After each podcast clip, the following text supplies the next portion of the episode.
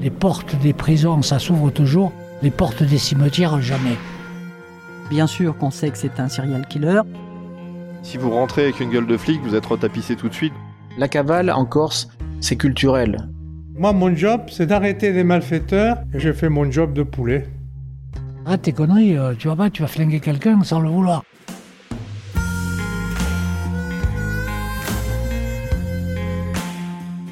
On dit d'eux qu'ils sentent la poudre, qu'ils partent tôt et qu'ils rentrent tard.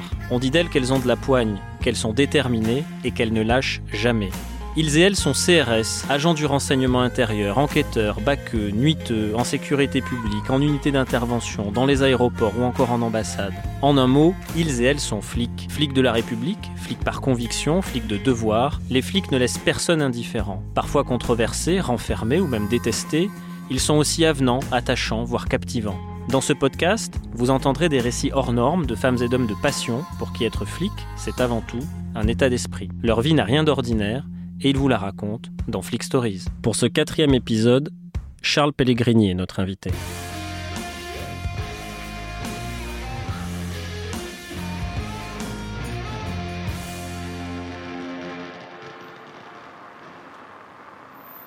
Nous sommes devant le Café Max dans le 7e arrondissement de Paris.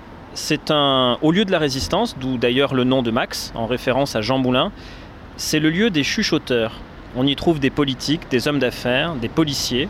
Ça complote à toutes les tables et il y aurait même, paraît-il, des espions. C'est là que Charles Pellegrini, dit Pell, ou encore le grand Charles, nous a donné rendez-vous pour débuter ce podcast. Il vient tout juste de finir son déjeuner et nous allons le rejoindre. Je crois qu'il est installé juste derrière la porte. Charles Pellegrini, bonjour. Bonjour, Guillaume. Merci de nous recevoir au Café Max, dont, dont j'ai compris que c'était un peu chez vous euh, ici. C'est un de vos nombreux repères dans Paris. Et d'où ma première question, qu'est-ce que vous aimez ici? Un repère, c'est beaucoup dire. C'est plutôt le restaurant Chico, celui-là. J'aime bien l'ambiance, j'aime bien les tableaux au mur. Ce café, qui est un peu resté dans son jus, on pourrait considérer que ça vous rappelle un peu vos années de, de grands flics, notamment celles que vous avez passées euh, à l'Office central de, de répression du banditisme, ou pas vraiment? Ou c'était une autre ambiance à l'époque? Ah non, c'était une autre ambiance. À l'époque, on était quand même plus, plus rustique, euh, moins politiquement correct. C'était des blagues un peu lourdingues, c'était du bleu qui tâche. On faisait pas trop attention, il n'y avait pas de réseaux sociaux, quelle chance. C'est plus policé aujourd'hui, c'est ça que vous Ah voulez ouais, dire, très. Quand on parle de grands flics, on pense spontanément à vous. Euh, votre nom revient euh, quasi systématiquement. un peu là. Non, c'est vrai, c'est vrai, il n'y en a pas beaucoup encore des, des grands grands flics. Mais est-ce que vous, vous vous qualifieriez comme tel? Vous diriez de vous-même que vous êtes un grand flic? honnêtement, c'est une blague. Il y, a, il y a des flics qui sont meilleurs que d'autres, mais il y en a qui ont pris la lumière plus que d'autres. Mais je trouve qu'un grand flic, c'est un peu exagéré. Un jour, au cours d'une émission, un ami Paul Vermus, euh, hélas décédé, m'a dit Charles, vous êtes un flic de légende. Quand l'émission a été finie, je vais passer un savon d'anthologie. Ah ouais, ouais. Mais pourquoi vous, vous assumez pas flic de légende? Je je vais me larcher un peu. J'ai fait beaucoup d'affaires. Je dirais que pour euh, 70%, c'était une part de chance.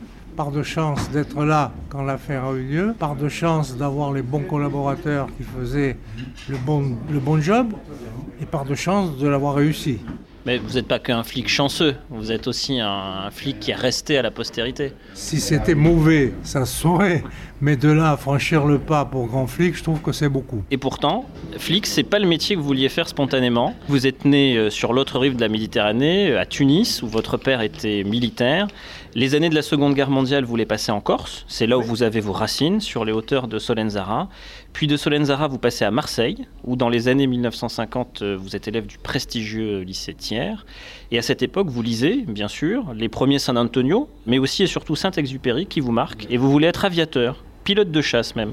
C'était ça votre rêve de, de petit Ah, garçon et oui, d'adolescent C'était un rêve conforté par deux choses. D'abord, la découverte dans le grenier familial d'un vieux bouquin pourri, s'appelait, je ne peux jamais oublier le titre, Caredas.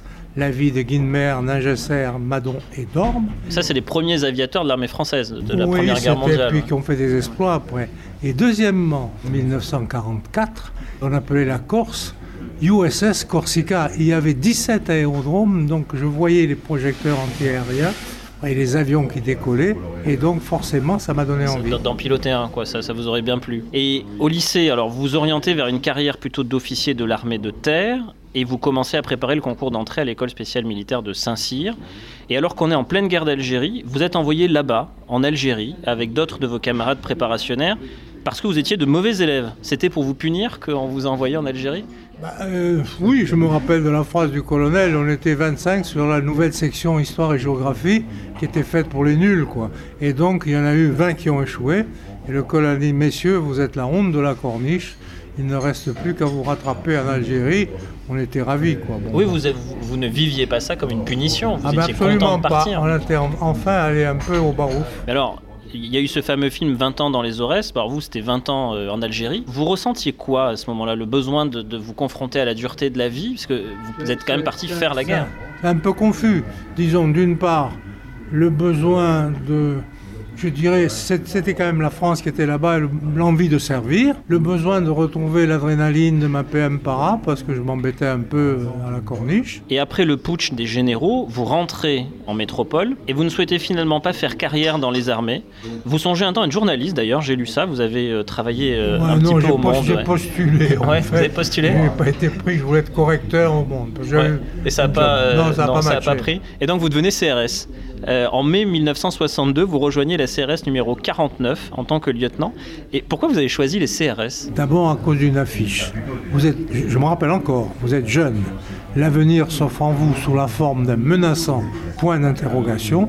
Alors, parmi toutes les carrières qui s'offrent à vous, pourquoi ne choisir celle des CRS été fauché. Les CRS bossé le lendemain de la fin de mon engagement. Parti dans les CRS. C'est pour des raisons financières que vous avez choisi en partie financière. Bon, euh, je, pensais d'abord que les CRS faisaient partie de l'armée à l'époque. Alors ma culture policière était modeste. Mais alors, les CRS vous renvoient en Algérie en fait, parce qu'en en 1962 vous repartez là-bas. Six mois de formation accélérée, on avait besoin de monde. J'arrive à Oran le jour où l'OAS faisait sauter les citernes du port. Deux énormes colonnes de fumée sur Oran.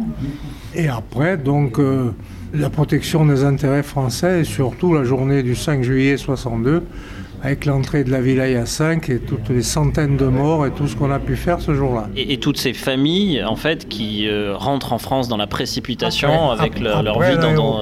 Euh, j'avais deux sections. Euh, j'étais jeune encore et je voyais tous ces drames humains. Pour résumer, disons que c'était un mini-mini Kaboul, mais c'était ça. Et, vous ressentez quoi, vous, à ce moment-là? Parce que vous êtes encore très jeune, vous avez 22 ans, et, vous avez ces, familles qui partent avec euh, toute leur vie dans une valise, et, vous en charge de sécuriser. Ça me fait d'autant plus de peine que j'ai des, des, gens qui n'étaient pas là, mais qui étaient proches.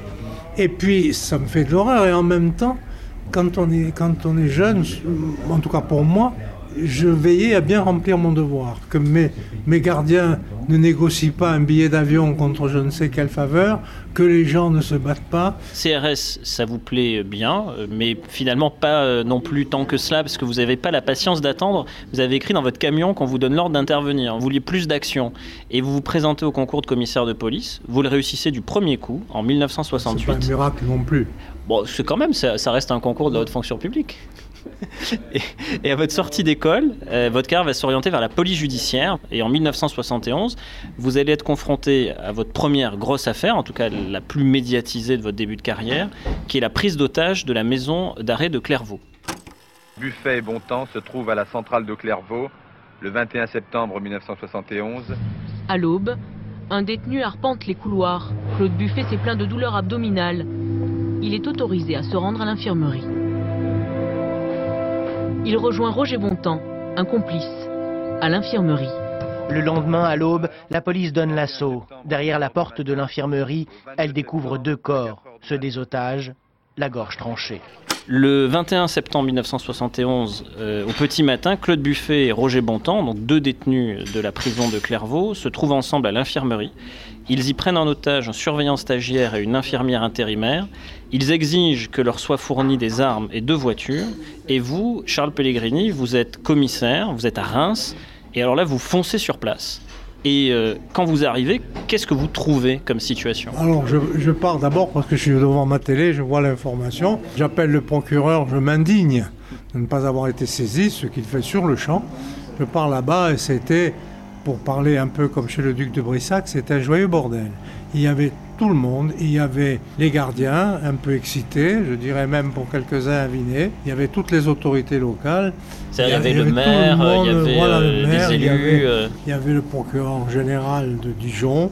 Il y avait le procureur de Reims, bien entendu. C'était quand même une sacrée pagaille. Et, vous, vous devez remettre de l'ordre là-dedans? C'est ça On vous donne le commandement de, de l'opération? Il y avait les gendarmes qui, vous savez, n'aiment pas trop se faire enlever le commandement. bah oui. Surtout par un policier. Euh, mais euh, tout ça se négocie un peu. Ce qu'il faut comprendre aussi, c'est que quand même, l'Algérie n'était pas très loin. J'avais encore une bonne connaissance de la, du commandement, de la chose, des objectifs. Donc ça s'est très bien passé. Parce qu'il y a eu toute une phase dans l'après-midi où c'était la négo. On a inventé tout ça un peu, euh, euh, comment dirais-je, ex abrupto. On a fait venir le curé, on a fait venir la mère de Bontemps, on a fait venir quelqu'un qui était censé savoir dialoguer, les négociateurs, avant l'heure. Mais ça, c'était euh, d'ailleurs un peu, comment dire, euh, improvisé dans la mesure où il n'y avait pas à cette époque d'unité spécialisée. Le, le, GIGN n'est créé qu'en 74, le RAID en 85, donc euh, vous deviez inventer un mode opératoire. Et de fait, je crois que d'abord, il faut, dans ces situations, cerner aussi la personnalité des, deux preneurs d'otages. Alors pour Buffet, il n'y avait pas de problème, c'était un, froid psychopathe, il avait tué une, une dame, Madame Beziminski, froidement. Quant à Bontemps, aujourd'hui, il ne serait pas là. Il avait été agressé un chauffeur de taxi avec un pistolet factice, il a pris 20 ans.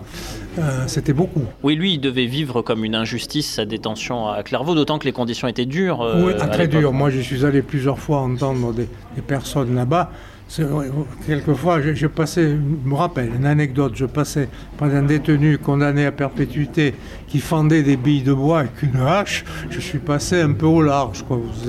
Mais dans le contexte de l'époque, je rappelle, les unités d'intervention spécialisées n'existent pas. Vous, vous arrivez là, il n'y a pas de protocole, il n'y a, pas de savoir-faire dans les services de police et de gendarmerie. Comment vous montez une opération pour libérer les otages? Écoutez, c'est pas très compliqué. Ils sont à l'intérieur. Deux portes, non pas blindées, mais tollées à chaque extrémité, des couvertures aux fenêtres. Et Buffet dit, légionnaire quand même est habitué, il dit surtout ne pas empoisonner ma nourriture, ne pas essayer de m'avoir, tout ça sera goûté avant. Et après, là où on n'a plus le choix, c'est que dans la nuit, le ministre de la Justice, à l'époque euh, ex-président du Conseil, René Pleven, m'appelle, me demande quelle chance on a de sauver les otages. Je lui dis pas grand-chose, combien? 15%. Donnez l'assaut. À partir de ce moment-là, le principe, c'était qu'il est exclu de laisser des détenus sortir d'une maison centrale de force. Au risque de, mettre en danger la vie des otages. C'était quasi certain que la vie des otages était en danger. Si, vous lui dites 15% de chance de réussite, c'est presque rien, et il vous dit allez-y quand même. Mais oui, mais c'est la raison d'État. Et, donc vous y allez Et comment vous montez l'opération Ah ben là, je, je réfléchis. J'ai une technique ancienne toute façon, les portes, il faut les faire sauter à l'explosif. Aujourd'hui, tous les gens dans les aéroports ont leur petite valise. Là. À l'époque, il n'y avait rien. Qui donne de l'explosif? Le génie. Où est le génie à Brienne-le-Château Qui donne des ordres au génie? Le général. Qui appelle le général procureur général? Donc c'est l'armée qui vous a fourni des explosifs On fait bouger toute la chaîne dans la nuit et deux adjudants-chefs du génie arrivent avec leurs explos dans leur galoche. On les fait habiller en maton pour traverser la cour, et là, ça s'est pas passé, il a fallu les convaincre. Et ils ne voulaient pas changer d'uniforme ben, Les détenus étaient aux fenêtres et tapaient dans les gamelles toute la nuit. Voilà, et finalement, donc, euh, ils arrivent, on monte, on met des charges assez fortes. Le colonel est à l'étage en dessous, il a l'exploseur. Le lieutenant Boisgarnier, qui est devenu le plus général, est au bout où il y a les cellules des détenus. Et boum, quand ça part, on rentre. Et là, on, a la scène, scène terrible. Le surveillant est égorgé sous nos yeux, le sang gicle au plafond et l'infirmière est en train d'agoniser. Donc en fait, les deux otages sont morts. Ils sont en train de mourir. Mais les deux preneurs d'otages, eux, vous les, vous les prenez vivants, en fait. Buffet et Bontemps, euh, vous les prenez vivants. Ils seront jugés. Ils sont condamnés à mort tous les deux. Ils sont euh, guillotinés. en 1972. Et l'histoire veut que euh, Roger Bontemps, qui a deux avocats, en est un, qui est passé à la postérité depuis, c'est Robert Badinter, mais qui ne sauve pas sa tête lors du procès en 1972. Avec le recul, Charles Pellegrini, quelles sont les leçons que vous tirez de cet assaut? J'allais dire la première, c'est qu'il faut maîtriser son sujet à l'époque, on a un peu improvisé, mais de toute façon, on n'avait pas le choix. Et deuxièmement, c'est que euh, il faut obéir aux ordres. Je veux dire, moi, j'ai pas d'état d'âme. Le ministre dit d'intervenir. Je sais que c'est quasiment miraculeux si on arrive à sauver les otages. D'un autre côté, il y a deux fous furieux qu'il ne faut pas laisser sortir. Il n'y a pas le choix. Donc euh, j'ai plus un bon soldat. Bah, en tout cas, vous avez été décoré pour ça, promu, et euh, vous êtes envoyé à Lyon euh. C'est la suite de votre carrière. Petite interruption, décoré, promu en douce, hein, parce qu'il ne fallait surtout pas afficher une gloriole après ça. Mais c'est à Lyon qu'on vous envoie, au groupe de répression du banditisme. Et euh, j'ai lu que lorsque vous arrivez à Lyon, la presse locale euh, vous a dépeint en ces termes, je cite, Charles Pellegrini a le regard bleu et candide, il a la voix délicate avec la tête d'un étudiant en théologie. La description n'est pas franchement fidèle quand on vous connaît, non? Non, mais, mais franchement, pourquoi j'ai pas l'air? Non, non, mais de toute façon, j'avais cet air-là. J'ai toujours fait plus jeune que mon âge.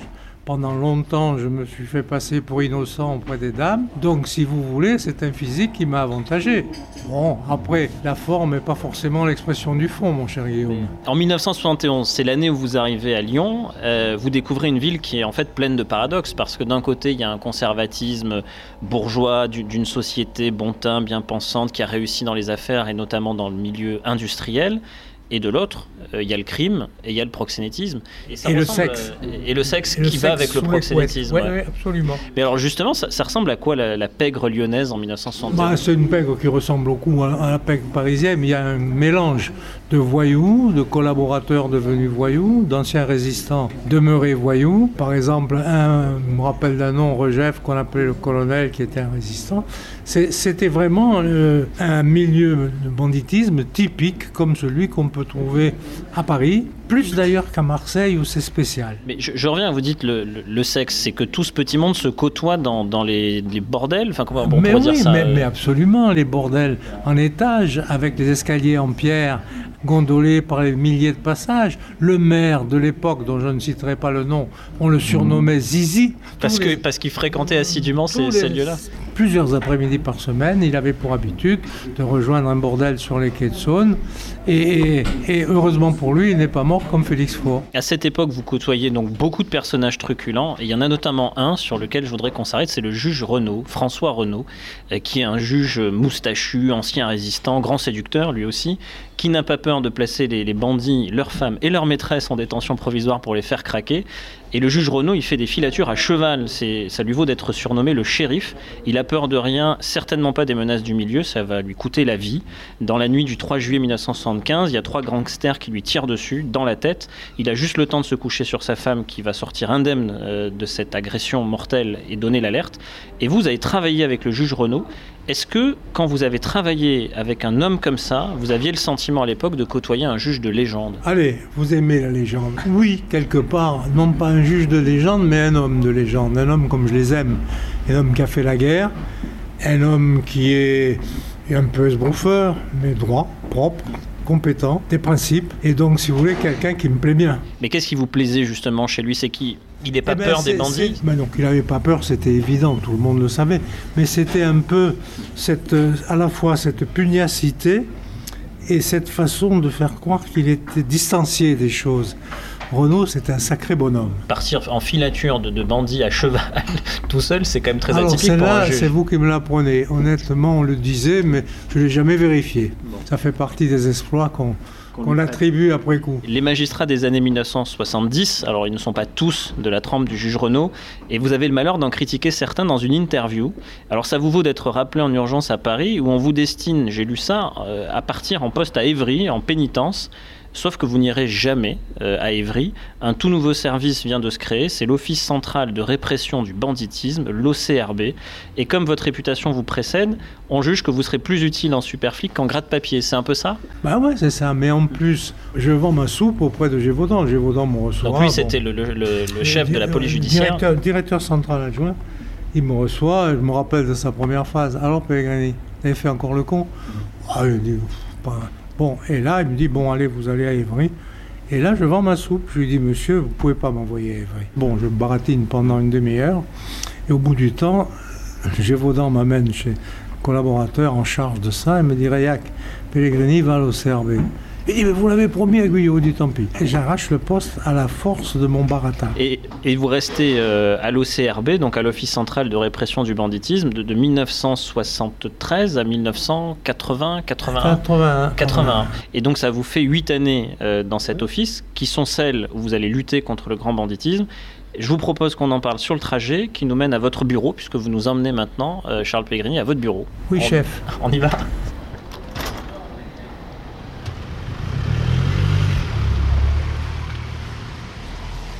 Donc Charles Pellegrini, on est dans la voiture qui nous conduit euh, à votre bureau. Et le temps de trajet, c'est l'occasion euh, pour nous de parler de vos débuts à l'Office central de répression du banditisme qui en 1973 s'installe au 127 rue du Faubourg Saint-Honoré à Paris et qui va développer une culture de police judiciaire un peu à part puisqu'il ne s'agit pas tant de partir d'un crime commis pour retrouver l'auteur que de suivre des suspects potentiels pour les arrêter en flagrant délit. En fait, l'OCRB, c'est un peu l'école du flag. Et vous, Charles Pellegrini, vous n'avez même pas le temps de vous installer dans les locaux de l'OCRB que vous êtes déjà rattrapé par une affaire lyonnaise, celle du gang des Lyonnais, et il vous faut retourner à Lyon. Un couple exécuté lundi soir sur un parking, un commissaire de police en retraite abattu chez lui mardi soir, un proxénète qui ouvre le feu la nuit dernière sur des policiers. Pour certains, Lyon est devenu la capitale du crime, pour d'autres, on assiste à la naissance d'un nouveau Chicago. Plus qu'ailleurs, on tire et on tue, aussi facilement que dans un roman policier. Jamais, non, jamais on n'a senti avec une telle anxiété la main de la pègre s'étendre sur la ville. Le gang des Lyonnais, c'est une bande de malfaiteurs qui défraient la chronique à Lyon pour une série de braquages spectaculaires commis dans toute la France. Parmi ces braquages, il y a notamment celui de la poste de Strasbourg, qu'on a surnommé le casse du siècle, pour son butin colossal, 11 millions de francs de l'époque, soit environ 12 millions d'euros d'aujourd'hui. Les Lyonnais, ce sont des figures passées à la postérité, telles que Pierre Pourrat, dit le docteur, Joanny Chavel, dit le gros Jeannot, Edmond Vidal, dit Montmont, Nicolas Caclamanos, dit Nick le Grec, ou encore Jean-Pierre Grandebeuf, dit Christo. Les Lyonnais, ce sont surtout des braquages méticuleusement préparés avec des itinéraires de repli, des alibis solides et du matériel. Bref, ce sont des bandits avec un grand B.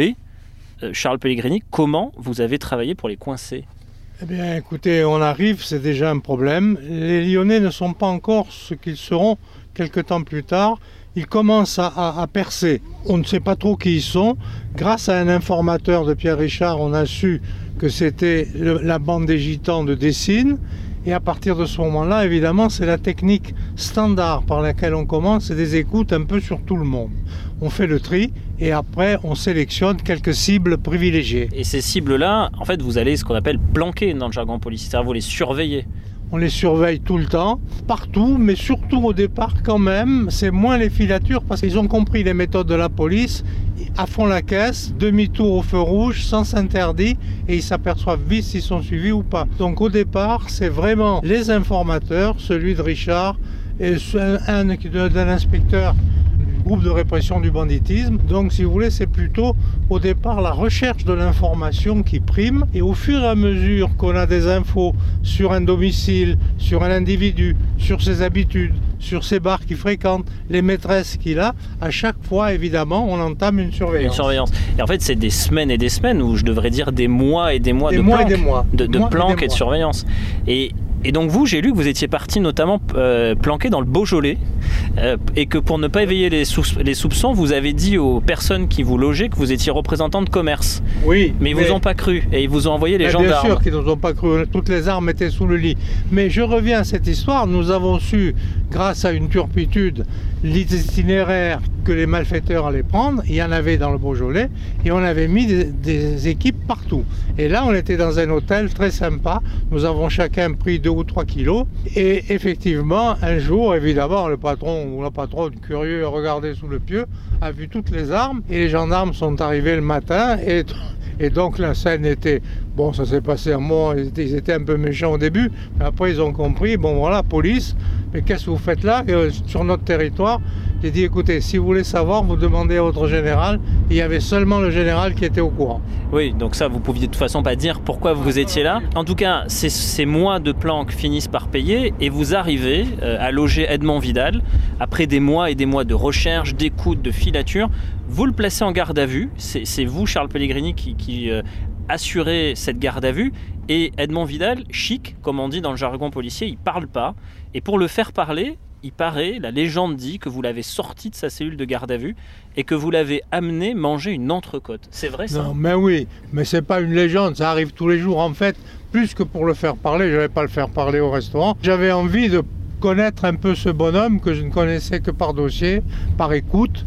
Euh, par PV de filature. Donc j'avais envie de l'avoir un peu en face de moi et de savoir qui il était. Et donc au départ, il me dit mais si je m'enfuis, oh, j'ai dit regarde, il y a deux champions d'Europe de tir rapide qui sont en dehors. Posté à l'extérieur du restaurant. Oui, à l'extérieur. Oui, Bah donc oui, il allait ouais. pas partir. Puis de toute façon, non, il avait sûr, bien envie de manger. euh, Mais il y a plusieurs policiers qui ont fait ça, mais ce qui est pour des raisons diverses de sortir quelqu'un garde à vue là, c'était vraiment une envie personnelle de savoir ce que le chef du gang des Lyonnais avait dans les tripes au niveau euh, personnalité. Mais, mais quand euh, Momon Vidal mange une entrecôte et, et Charles Pellegrini une andouillette à la moutarde, Oui. c'est ce que vous avez pris ce jour-là, qu'est-ce que qu'est-ce qu'on se raconte? Eh ben, on joue un peu au poker menteur. Alors, maman, ça y est, tu es fait. Oui, bravo.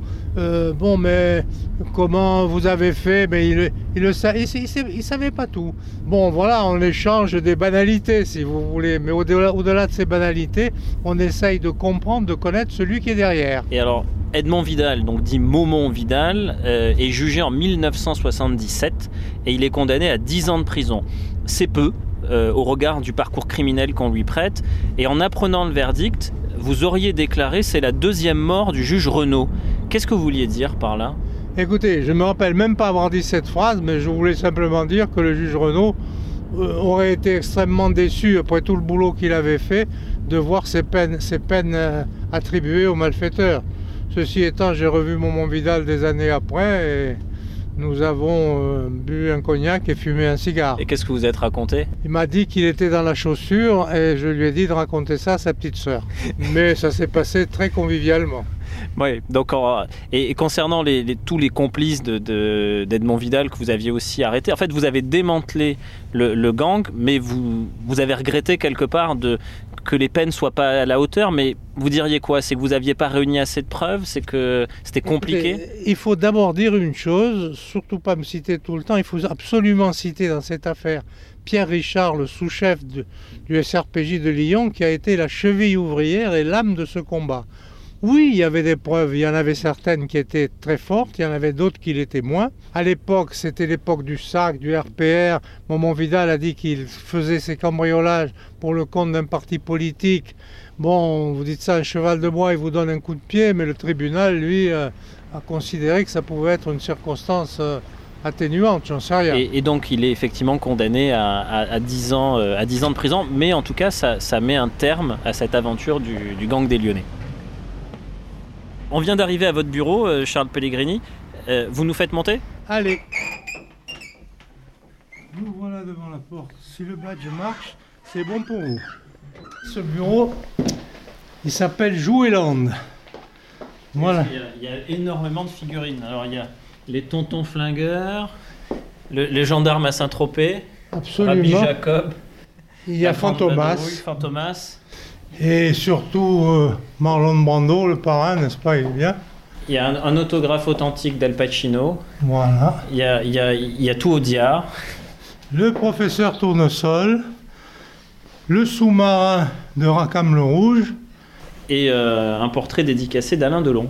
Eh oui. Vous diriez que ce bureau, c'est une immersion dans la, dans la culture flic? Parce que je vois qu'il y a du champagne, du whisky, euh, des cigares.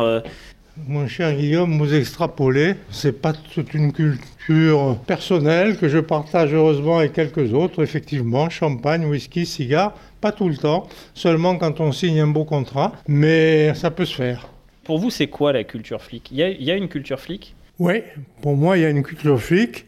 C'est la culture des troupes d'élite, c'est-à-dire la solidarité, la confiance entre, entre nous, savoir dégager. Un dégagement, ça veut dire, après une affaire réussie ou pas réussie, une affaire difficile, se retrouver tous dans un bistrot sympathique avec de la nourriture roborative et parler de choses et d'autres, parler de la vie, fumer des cigares, et que ça plaise ou pas, c'est comme ça. Après l'affaire des Lyonnais dont, on parlait tout à l'heure, vous, vous poursuivez votre carrière, euh, Charles Pellegrini, à la répression du banditisme et euh, vous allez euh, vous plonger dans une enquête qui va durer un an et demi, qui va vous conduire en Grèce, en Italie, en Espagne. Et cette enquête, c'est celle du Club Med de Corfou en juillet 1977. Un mort, deux blessés et un million de nouveaux francs volés, c'est le bilan du hold-up dramatique qui a eu lieu hier après-midi au club méditerranéen de Corfou en Grèce. Pendant qu'on était tous sur la piste de danse, ils ont braqué tous les caissiers avec des revolvers évidemment, ils étaient avec des cagoules, ils étaient trois, on les a poursuivis dans le village, on les a poursuivis en voiture, ils ont tiré des coups de feu de partout parce qu'on les avait ceinturés, ils ont tué un de mes gars, un géo, un organisateur. Ils ont semé mais après on a retrouvé leur trace au port. J'ai embarqué sur un petit youyou pour voir la direction du bateau et on les a poursuivis jusqu'à la côte albanaise. Et vous n'avez pas pu les rattraper, bien sûr. Si, si, si, on est à côté du bateau. Oui. À 3 mètres. Ils nous ont fait des bras d'honneur à bord et tout, mais qu'est-ce que vous voulez faire? Alors je suis retourné à terre pour prévenir des uns, les avions, la police, tout. Enfin. Le 16 juillet 1977, en début d'après-midi, trois hommes masqués attaquent la caisse d'un village de vacances du Club Méditerranée qui est situé dans l'île de Corfou, en Grèce. Le braquage tourne mal, des géos euh, pourchassent les malfaiteurs en leur jetant des pierres, et en riposte, un des trois malfaiteurs tue euh, l'un de ses poursuivants d'une balle dans la tête. Et vous, Charles Pellegrini, en juillet 1977, vous êtes tranquillement en vacances en Corse. Alors pourquoi est-ce que vous avez voulu absolument vous saisir de cette enquête? Vous ne pouviez pas rester tranquillement en vacances? La PJ, c'est mon métier, c'est ma, je dirais pas ma vocation, faut pas exagérer, mais en même temps c'est quelque chose qui me tient à cœur. Je ne vais pas rester en vacances pendant que les copains sont sur une enquête lourde, difficile, à l'étranger. Et, la personne qui a été tuée, j'ai jamais oublié son nom. C'était un rugbyman, un géo, qui s'appelait Pichimbono et qui a été tué alors qu'il plaquait un malfaiteur aux jambes qui lui a mis une balle dans la tête. Il y, a, il y avait de quoi à Paris pour faire l'affaire, mais je ne voulais pas rester à l'écart. Cette enquête, au départ, euh, elle est compliquée à mener parce que vous avez peu d'informations, peu d'indices. Euh, il vous faut identifier les trois braqueurs et vous allez y parvenir en retrouvant trois femmes qui sont trois femmes mariées, qui vivent à Paris, qui sont trois copines, qui étaient parties euh, en vacances en Grèce cet été-là, mais qui sont aussi les trois maîtresses des trois braqueurs que vous recherchez. Et vous allez faire parler ces femmes. Ouais, faire parler, vous aimez bien ça. Non, au départ, c'est pas comme ça. On fait l'enquête de voisinage et on s'aperçoit que les trois hommes qu'on ne connaît pas encore ont fréquenté trois femmes. On les identifie, on les convoque. Elles sont très vagues, oui, on les connaît comme ça. Et là, il y a une technique de PJ qui va bien. On leur dit s'ils n'ont pas gardé des photos de vacances. C'est important de dire ça, parce que ça conditionne tout le reste de l'enquête. Elles ont gardé un bout de pellicule qu'on diffuse dans tous les SRPJ. Et là, le SRPJ de Lille nous dit ce garçon-là, c'est Ruquois. C'est-à-dire qu'en fait, elles avaient gardé leurs photos de vacances et que sur une des photos, il y a euh, le visage d'un des braqueurs. Et elles avaient gardé ces photos contre les consignes des, des bons hommes qui leur avaient demandé de les détruire. Eux, ils avaient dit qu'ils euh, voulaient les dé- enfin, qu'ils voulaient pas être pris en photo parce qu'ils étaient Voilà, mariés, euh, etc., pas parce qu'ils étaient euh, braqueurs. Pour des raisons dilatoires. Et, et alors ces trois femmes qui sont les trois maîtresses des trois braqueurs, c'est vrai qu'un de vos enquêteurs a une liaison avec une de ces femmes? Pris en flag, j'ergote, pas de flag, je chic, je ne dirai rien. Alors ça, c'est ça, ça, il faut expliquer pour les auditeurs. C'est c'est le c'est ce qu'on dit dans toute la police judiciaire des années 70. Tant qu'il n'y a pas d'éléments, on chic, c'est-à-dire on nie euh, fermement. Absolument. Après des mois d'enquête, euh, vous allez en Espagne, euh, vous personnellement, Charles Pellegrini, et vous allez arrêter deux des trois braqueurs, et vous parvenez à, à loger le troisième, comme on dit dans le jargon policier, c'est-à-dire vous identifiez là où il se trouve. Il s'avère qu'il se trouve à Paris, c'est un certain Gaston Rucois, vous avez son prénom, vous avez son nom, et à Paris, une fois que vous l'avez bien localisé, vous avez demandé à ceux de vos inspecteurs qui le surveillaient d'attendre vos ordres pour l'arrêter, sauf qu'ils ne le font pas et que ça va très très mal se passer. Oui, et on identifie, on identifie la voiture. Je suis fais une conférence à l'école de police à Lyon et je demande à ce qu'on m'attende. Et évidemment, il y a toujours une tête brûlée, Besançon, Qui est un de vos enquêteurs. qui à un moment a une idée géniale, il crève un pneu de la voiture de Rucois, et quand Rucois sort, il s'aperçoit que le pneu est crevé, il se penche pour voir, et là, Besançon arrive, haut les mains, police. Et l'autre, à la vitesse de l'éclair, se retourne et lui met une balle en plein cœur. Sauf que, comme dans les films, il avait son gros portefeuille avec sa plaque de police, et arrête la balle. Et ça part un- en fusillade. et ça part en fusillade, car Besançon est un colosse qu'une balle, même arrêtée par sa plaque de police, n'arrive pas à démonter. Voilà. Je peux le dire, vous l'avez engueulé pour avoir fait ça. Ah ben, je l'ai plus qu'engueulé, mais bon, après, euh, vous ne pouvez pas non plus euh, pourrir un bonhomme qui vient manquer de se faire tuer. Quoi. Donc euh, il est engueulé avec les réserves d'usage. Donc vous, vous ratez à ce moment-là l'arrestation de, Gaston Rucois. Et alors finalement, on va au bout de l'histoire. Le 9 octobre 1978, vous montez une énorme opération euh, qui là aussi tourne à la fusillade. Gaston Rucois trouve la mort. C'est la fin de cette affaire rocambolesque qui est un peu si sex and son, et on devrait rajouter euh, coup de feu, parce que ça a beaucoup, beaucoup tiré de cartouches. Et du coup, ma question, c'est la police des années 70, Charles Pellegrini, est-ce qu'elle avait la gâchette facile? Est-ce que ça tirait vraiment à, tous les coins de rue? Écoutez, honnêtement, je m'en souviens plus. Je dirais que, me semble que d'abord, il n'y avait pas de refus d'obtempérer, donc on n'avait pas d'occasion de tirer. On ne tirait qu'en état, que sur des flagrants délits, c'est-à-dire où les malfaiteurs en face étaient armés. On était armés, et vous savez, d'expérience, pour avoir vécu ça dans l'armée, quand on ouvre le feu, c'est plus facile à ouvrir qu'à fermer. Donc, si vous voulez, quelquefois, il y a des, bastos plus qu'il faudrait, mais c'est la loi du genre et personnellement, ça ne m'émeut pas. Je voulais aussi revenir sur euh, une affaire en particulier, quand vous êtes euh, à l'Office central de, de répression du banditisme, qui est l'affaire Patrick Henry. Parce que la police judiciaire telle que vous l'avez pratiquée, c'est pas que le grand banditisme, c'est pas que les coups de feu, c'est aussi, hélas, les affaires de rapt d'enfants. La France a peur. Je crois qu'on peut le dire aussi nettement.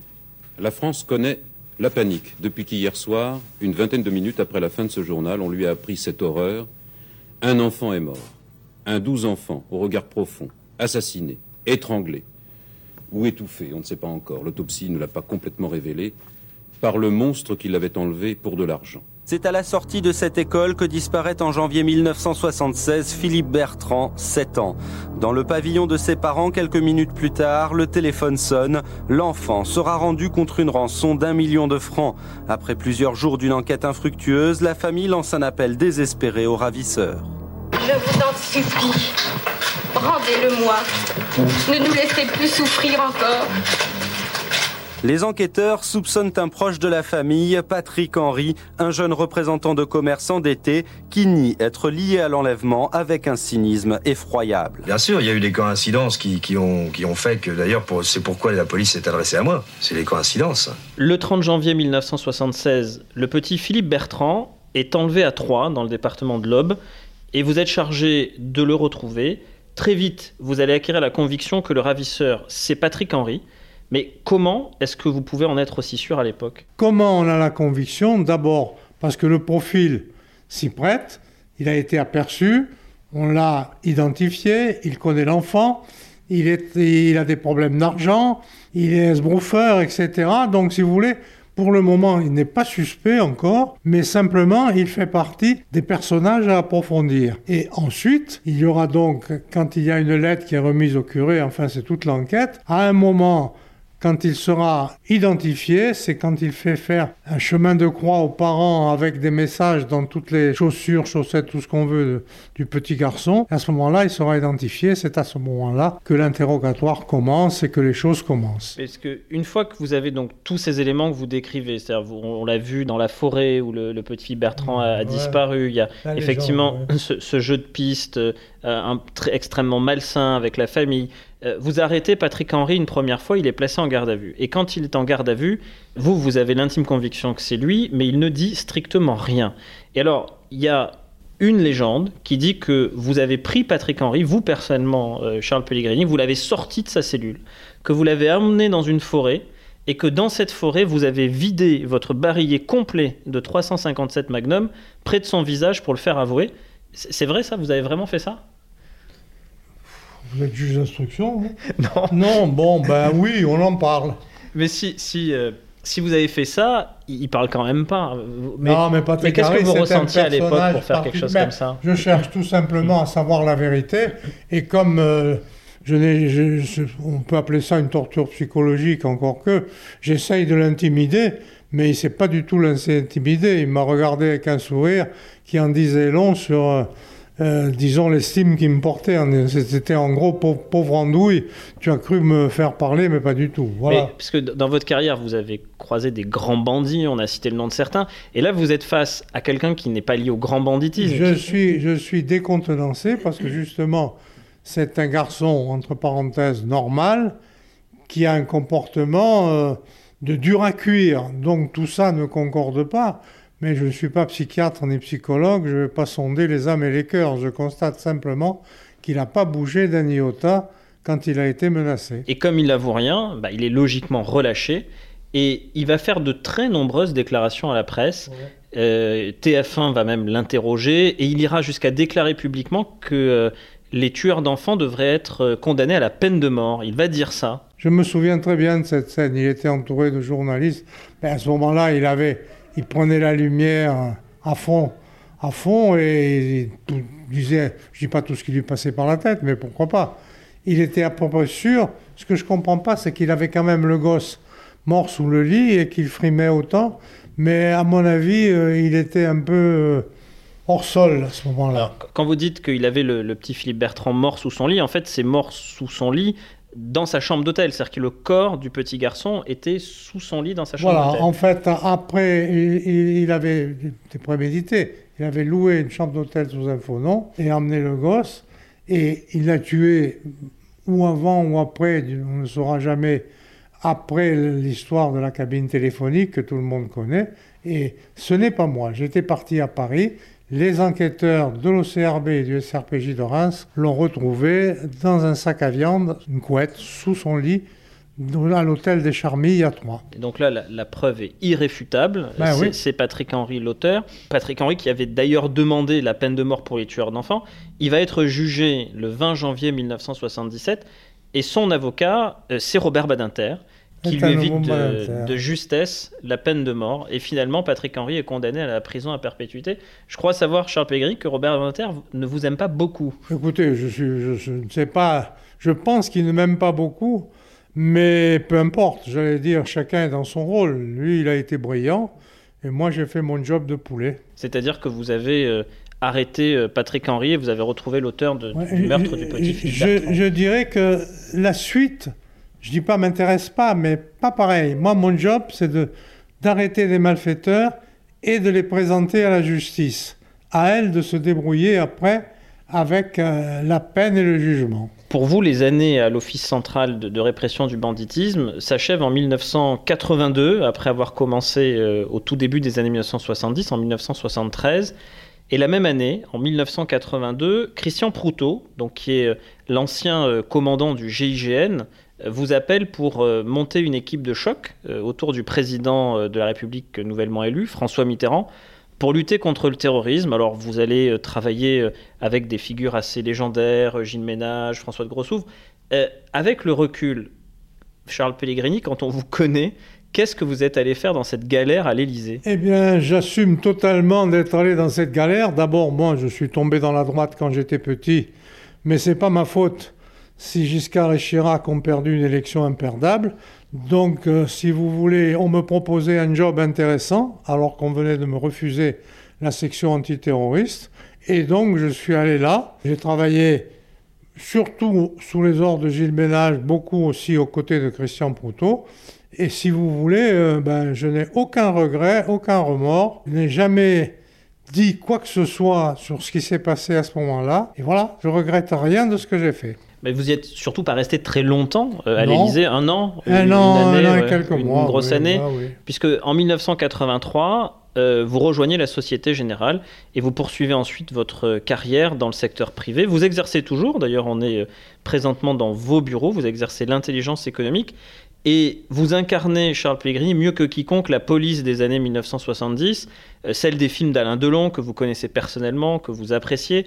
Ces années-là, c'est les années euh, des cendriers pleins, euh, du 357 Magnum, des courses-poursuites en Simca 1100 rose ou violette, puisque c'était les véhicules qui vous avaient été donnés en dotation. C'est les années des fusillades, des blousons en cuir, des cheveux longs.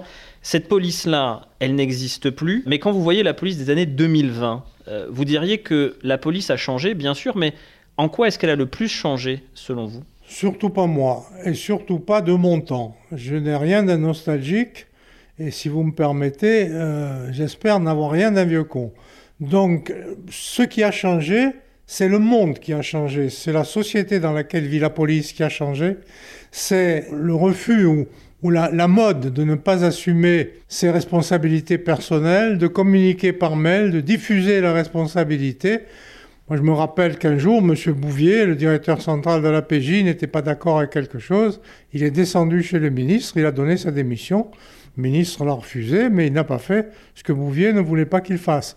Donc, si vous voulez, les gens d'aujourd'hui ne peuvent être ni pires ni meilleurs que nous. Ils sont aussi intelligents et je ne vois pas pourquoi ils ne feraient pas mieux. C'est leur environnement qui ne permet pas, qui ne permet plus de faire mieux.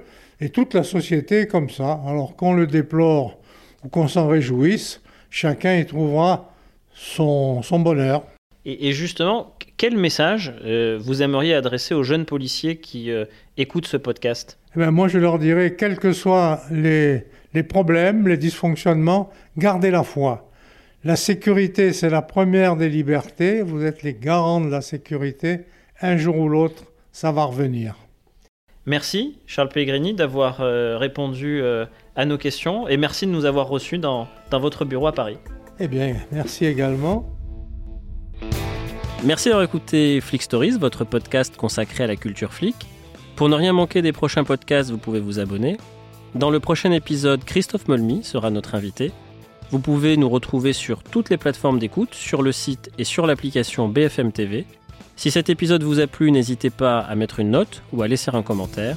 À bientôt!